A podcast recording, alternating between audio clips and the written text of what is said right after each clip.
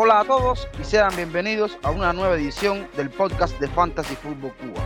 Si necesita comprar algún implemento deportivo, ya sean pelotas, porterías, mallas, etcétera, o cualquier tipo de suplemento para entrenar en el gimnasio, no duden en visitar la tienda de Fútbol Returns con unos precios muy accesibles para todos, una calidad óptima y con un alcance a nivel nacional e incluso internacional. Yo soy Reniere García y los estoy invitando a que continúen con nosotros. Ya arrancamos. En el primer episodio de la temporada 3 del podcast recibimos a FPL Black Wolf. Nos acercamos a la comunidad de habla inglesa y en especial a FPL USA. De Tren Alexander Arnold y Mohamed Salah. De estrategias, de un draft, de eso y mucho más hablaremos hoy. In the first episode of the third season of the Fantasy Football Cuba podcast, we welcome FPL Black Wolf. In this podcast, we bridge the Spanish speaking community with the English speaking community, especially FPL USA. We analyze trend versus Salah. We speak about FPL strategies. We show off all overdrive and many more days to come in this great podcast to start of the season. Estamos en una edición más de nuestro podcast de Fantasy Football Cuba, un podcast dedicado a hablar de Fantasy Premier League en español. En el día de hoy estaremos con un invitado especial. Nos acompaña FPL Black Wolf, Dan, de la comunidad eh, estadounidense. Today we have a special guest for first time, FPL Black Wolf. How are you, my friend? And it's pleasure that you be here with us today. I'm very good, thank you. I really appreciate you guys inviting me on. I'm excited to talk to you.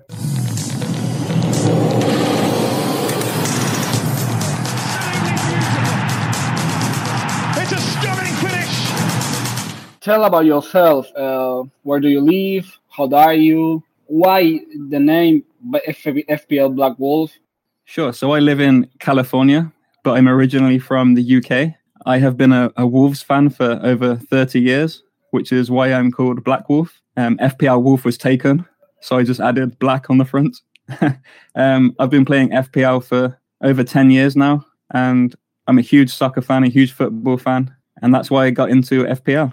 Bueno, la, eh, la pregunta fue de, de Frank de eh, cuántos años lleva jugando Dan FPL, dónde vive y, y por qué tiene el nombre de FPL Black Wolf. Y Dan responde que vive en California, eh, pero originalmente es de, de Inglaterra y ha sido ha jugado FPL por 11 años y eligió el nombre de FPL Black Wolf porque ha sido un fanático de, del Wolverhampton por 30 años, así que desde, desde que era niño ese fue el equipo y, y aún sigue la tradición de, de su equipo. Bueno, Dan, tenemos eh, varias preguntas para ti hoy eh, con respecto al tema de fantasy. Uh, Dan, we have some questions for you today, and here goes the one. In your opinion, which one is the most overrated player this season for you going into the season and the least overrated player, someone that's undervalued by the community? Bueno, en la opinión de Dan, ¿cuáles, cuáles son los jugadores más eh, sobrevalorados y el jugador más infravalorado eh, de la, de, de, del comienzo de la temporada? Okay, so I think um, undervalued, I think it's Huang Min Sun. I think coming in at 9 million with a new manager, I think he's due for a really, really good season. And I think 9 million is a very, very good price for him. He was clearly overpriced last season at 12.5 because his returns were not great. But now that they have this Postacoglu, the new manager, um, he's back from injury, he's raring to go. I think he's going to have another 175 plus season. So he's the one I think is the most underrated. For overrated, I think it's possibly the Manchester United defense. I am kind of sorry to say that, Paz. I'm looking to possibly swerve them at the start. I think there's a lot more value in the attacking wing backs at other teams, such as Chelsea and Tottenham and Brighton. I think the likes of Stupinian and Pedro Porro and Chilwell have a much higher ceiling than the Manchester United defenders. Dan dijo que el, el jugador más infravalorado para él es Humming Song, que viene un, un nuevo manager que tuvo un, una reducción de, precio de, de, 3 billones y que ahora lo ve que va a, ser, va a tener una temporada de regreso con el nuevo manager y va a poder, para, en su opinión, que puede regresar al, nivel élite que enseñó la temporada pasada, hace dos temporadas. Y él piensa que los jugadores más sobrevalorados eh, es la defensa del Manchester United, que él no va a comenzar con ningún defensa por ahora. Piensa que, que hay mejor valor en otros lados, como por ejemplo la defensa del Chelsea con un Chilwell o un Pedro Porro, jugadores así que, que, que tienen mejores estadísticas y, y, mejores partidos para comenzar la temporada. Dada tu experiencia, ¿con cuántos jugadores diferenciales recomiendas empezar en, en el equipo? Uh, Dan, in your experience, uh, how many differential players that you recommend to start in the team for the for the season? There's a saying that is passed around social media that you cannot lose FPL. Sorry, you cannot win FPL at the beginning, but you can certainly lose it. So I like to have the majority of my players um, templates to begin with, possibly seven or eight at least template players to begin with, and then maybe picking one to three non-template players who you think will score you a lot of points. So I'm looking to get the majority of the highest owned players to begin with, such as Saka and Jesus and Haaland, players like that. And then to fill them in with players such as CERN or a Chilwell as my differentials. But I certainly don't want to have more than one to three. Bueno, en la experiencia de Dan, él dice que le, en Twitter siempre dicen que no, uno no puede ganar FPL en la primera jornada, pero puedes perder eh, en las primeras jornadas porque te quedas atrás. Entonces él dice que es mejor comenzar con jugadores que tienen más ownership, eh, por ejemplo con Haaland, con Jesús, con jugadores así, Saka, que van a tener, Estupiñán, que van a tener bastantes, un nivel alto del ownership, y de ahí le gusta escoger uno o dos diferenciales como Humming Song o como eh, un Ben Chilwell, eh, que puede como que rondar el equipo, pero no tiene tantos diferenciales para quedarse atrás, entonces comienza normal y ahí poco a poco van a, subiendo sus eh, puestos, pero le gusta comenzar con un equipo más template. La tercera pregunta, ¿cuál es la mejor combinación de arqueros para este comienzo? Dan, uh, what is the better couple of goalkeepers for this start? So I definitely would pick Areola as my bench goalkeeper at 4 million. Um, West Ham fans seem to think that he's going to be the new number one. So if that's the case, I think he's a, a great pick for that bench. And then for the second goalkeeper, I think it's up in the air really. There's there's lots of good options. I like the looks of Flecken um, for Brentford. I think he's my current favorite favorite. But if Anana for Manchester United comes in at five, I might also pick him because I think he's going to get a lot of Saints points. I still think Manchester United are going to get clean sheets. I know I said earlier that I prefer defenders on other teams, but that's more for their attacking upside rather than their clean sheets. So I think my favorite is Areola and Flecken. Eh, bueno, él dice que el primer arquero que para él le parece es Areola, porque dice que los fanáticos del West Ham piensan que va a ser el titular para comenzar la temporada, que ya Fabianski ya está más veterano, eh, entonces no creo que no cree que va a ser el titular, entonces eh, 4, millones por un, un arquero del West Ham le parece increíble valor, y de ahí el segundo el segundo arquero para él, primero le, su favorito Flecken del Brentford, porque piensa que eh, Raya se, se va, entonces el Brentford tiene buenos, eh, buenos partidos para comenzar la temporada. Y de ahí también le gusta si, si Onana, que recién lo fichó del Inter de Milán, el Manchester, si entra al juego con 5 millones, él piensa que también va a ser una excelente opción porque la defensa del Manchester es buena. Eh, yo sé que al, anteriormente dijo que no le parece, no, no, le gustaban los defensas, pero eso es más porque no tienen tanto, eh, no tienen tanta calidad de ataque y son más caros, pero nada, si llega a 5 millones, tiene potencial de clean sheet, bastantes puntos de atajadas y también como juega con, con los pies puede agarrar más puntos de bonus. Entonces, primero Aureola, de ahí Flecken y si llega Onana a 5 millones, esos son los tres arqueros que él está, está evaluando para comenzar la temporada. Bueno, vamos con la siguiente pregunta. ¿Trend desde el inicio o mejor invertir ese dinero en otras posiciones? ¿Trend or better to invest that money in other positions? Oh, that's a, that's a difficult one. I'm I would love to fit Trent into my team. I think he's going to get a huge amount of points this season, especially if he's playing that midfield role. But then when I make a draft without him, I really like the look of my team and spreading the funds around. So if you're brave enough to go without both Trent and Salah, I think you can put together a really good quality first 12 players, a, a good first 11, and also a decent bench option. So I'm currently leaning no Trent, but I'm definitely not happy about it. Bueno, Dan dice que, que es una decisión muy difícil. Él quiere ponerlo a Trent, pero después hace jugadores, hace un equipo sin Trent y ve que los primeros 12 jugadores del equipo, así los primeros 11 más el primero de la banca, es muy, muy fuerte. Entonces, por ahora está pensando que es mejor eh, no tenerlo a Trent y, e invertir ese dinero en otras posiciones, porque le gusta mucho, mucho el equipo como está quedando sin Trent, pero un manager que, que no, no le importe jugar sin Trent o Sala, porque piensa que ellos van a tener buenos retornos esta temporada, entonces hay que ser un, un manager muy, muy enfocado para, para ir sin, sin esos jugadores. La próxima pregunta es, ¿qué pasa con Sala? Si lo, lo tiene en su equipo o no. The next question then, what about Sala? In your team or not? And why? He is not currently in my team. Probably similar reasons I mentioned about Trent. I really like the team I can make without him and spreading the funds around. I think the thing that's mainly putting me off Salah is that there's not very many good options in the 4.5 million price range in midfield. We had um, Nakamba, who signed for Luton today from Villa, but he's the only real good option at 4.5 million. We don't have someone like Andreas Pereira, who we had last season, who you can put in your team to allow you to have Salah. So I think those two reasons are what are putting me off Salah. I think he's still probably in the top three best options in the game, but you have to really think about your entire squad as a whole. And I think you can put together a much better team without Salah.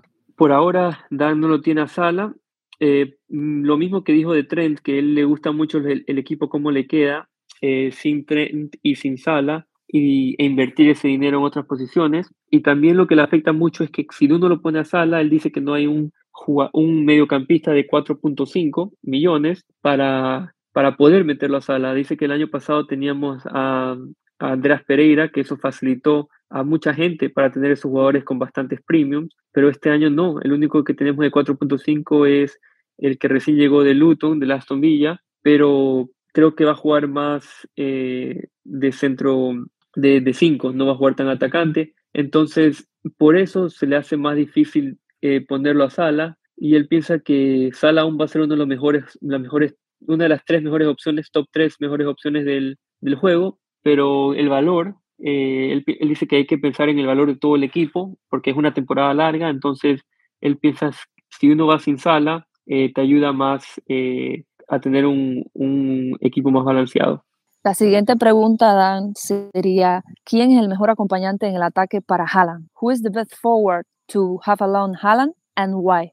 I currently like Gabriel Jesus, not because he's my favorite option at Arsenal. I think I would actually probably prefer to have Saka, Martinelli, and probably Gabriel in defence. However, there's really not many good options in the forward position.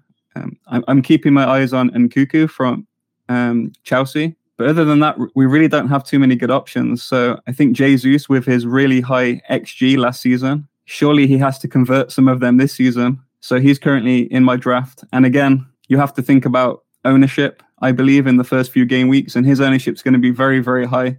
So I would not feel comfortable going without him. The, the other option, of course, is to go for a 4 5 1 potentially and just having Haaland up top. But like I said before with Salah, there's really a lack of good 4.5 million, 5 million options to really make that viable. So I'm going to say Jesus. Dan dice que eh, la mejor opción que ahorita tiene para él es Gabriel Jesús, eh, no porque es la mejor opción del Arsenal, piensa que Saka, Martinelli son mejores opciones, pero la estructura del equipo eh, cede más a tenerlo a Jesús porque hay, más, hay muchos mediocampistas para elegir, pero no hay tantos delanteros, así que, por ejemplo, un mediocampista de 6.5 eh, como en Bomu, como jugadores así, te da más valor, pero tenerlo, no hay tantos delanteros de 5.0, 5.5, entonces por eso lo pone Jesús y él dice que Jesús también genera bastante expectativa de gol, que el año pasado obviamente se, no, no rindió, no, no, no llegó a su full potencial, pero espera que este año ojalá pueda llegar a ese potencial.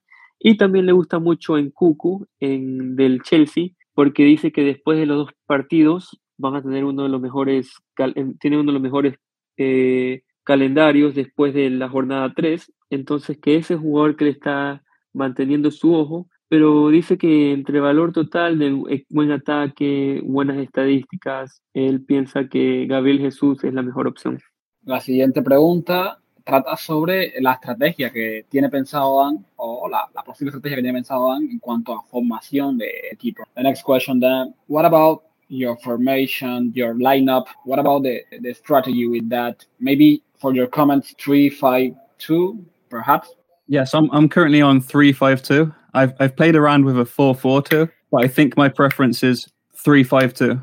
Dan dice que ahorita tiene, está en la 3-5-2, eh, que ha jugado un poquito con la 4-4-2, la formación 4-4-2, pero dice que le gusta más eh, la 3-5-2 por los mediocampistas y el valor que te ofrece, que el 4-4-2 mm, no te ofrece tanto porque el mediocampista, el quinto mediocampista no es tan fuerte como, por ejemplo, el, el quinto mediocampista en un 3-5-2 y el cuarto defensa en un 3-5-2. Entonces, le, por ahora piensa que hay más valor en un 3-5-2.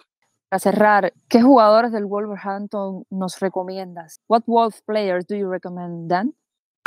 I thought I might get this question. Um, that's a tough. It's tough to recommend anyone from Wolves right now. They have a very poor first few games. So last season, when they had a very good start, my social media instant messages were full of people asking about Wolves players.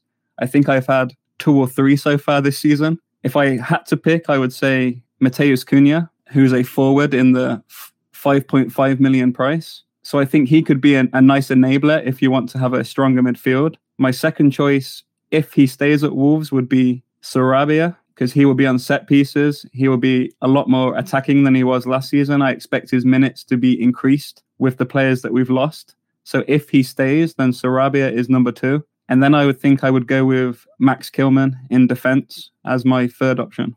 Dan dice que el año pasado, cuando, cuando Wolves tenían buenos partidos para comenzar la temporada, mucha gente le mandaba mensajes, pero como esta jornada, no, esta temporada no tienen tantos buenos partidos y no tantas buenas opciones, eh, dice que no, no le han preguntado tanto, así que es muy difícil eh, evaluar eh, cuál, cuáles son las mejores opciones, pero para él eh, la mejor opción es Mateos Cuña, que es un delantero en el juego, y de ahí eh, le gusta, en defensa le gusta Max Killman eh, como su tercera opción, pero si es que se queda en, en, el Wolverhampton, le gusta mucho Sarabia como la segunda opción, que es mediocampista. Entonces, esas fueron las tres opciones, pero él dice que es mejor esperar y esperar hasta que tenga mejores partidos y si una opción eh, eh, sale después de, de, los partidos que han jugado.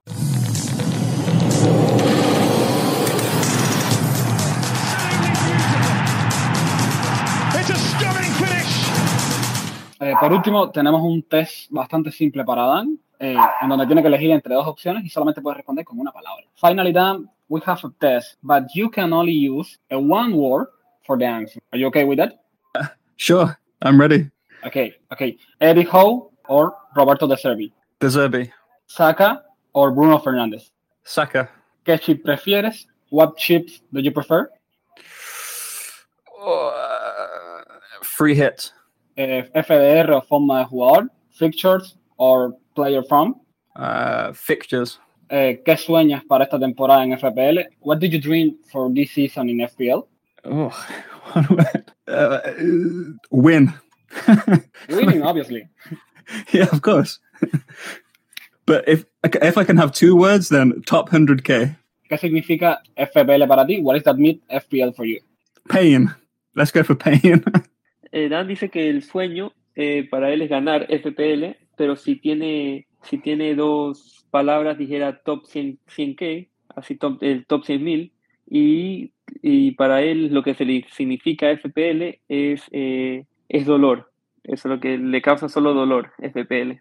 Para terminar, vamos a presentarles el último draft de Dan. Eh, él va a decir los jugadores eh, que son ya fijos y los jugadores que están aún dudas antes de la temporada. Well, Dan, uh, just to wrap up, we're going to go over your, your first draft or your latest draft. Um, and then we just want you to say like the, the players that are logged in and, um, you know, the few players that are questionable to be in your final draft?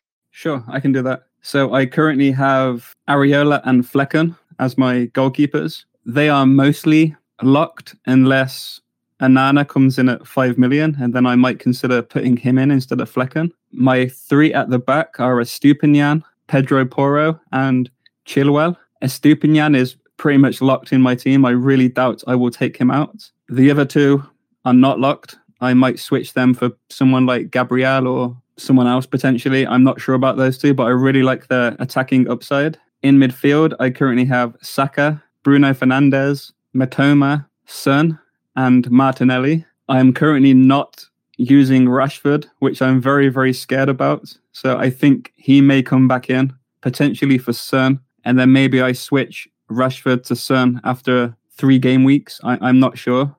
Saka and Bruno, I think are locks in my team. The other three are not. And then up top, I have Gabriel Jesus and Erling Haaland, who are both locked in my team. Then on the bench, I have Matty Cash and Bayer, who's a four million pound defender for Burnley, and Mubama, who is a 4.5 million forward for West Ham, who I've heard could potentially get some minutes this season. But those two spots are, are dead spots. I don't plan on using them at all. But I would like to have a have one playing player on my bench, and it's currently Matty Cash.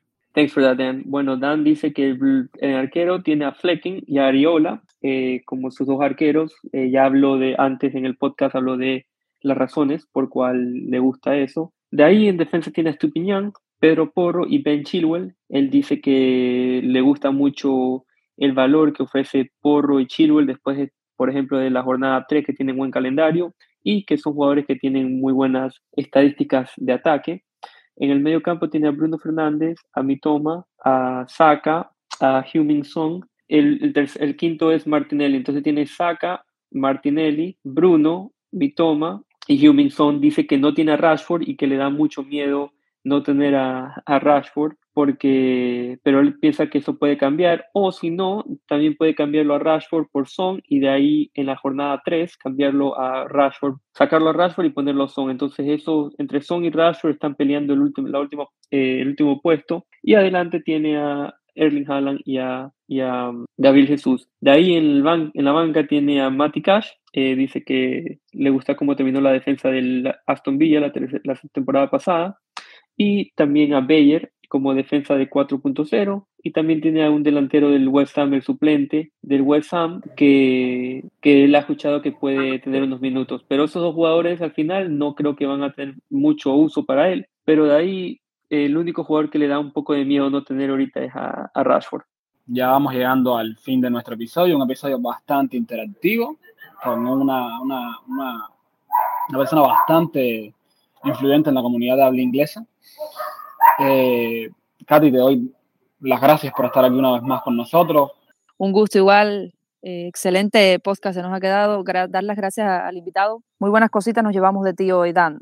Muchas gracias, Frank, Dan, Katy, todos los de nuestros oyentes. Eh, quiero que sigan a Dan en Twitter. Eh, su nombre es FPL, guion abajo, Black Wolf, B-L-A-C-K W-O-L-F, FPL Black Wolf, y eh, es una de las mejores personas de FPL USA. También él tiene un, eh, también tiene un podcast y también trabaja con All About FPL. Entonces síganlo ahí. Él le puede dar todas las, todas las, así todo, todo lo que pregunten, él te va a contestar. Su, su podcast es FPL USA Press Play Podcast. Si quieren escuchar eh, eh, su podcast y cosas más, información de Dan, pueden encontrarlo ahí. Y ahorita nos vamos a despedir, Dan. Dan, thank you for joining us. Frank, Katie, um, everyone from our team and our, our listeners. Um, thank you for that. I already told them where they can find you um, to check out your new podcast um, and you know your your written work uh, all about FPL.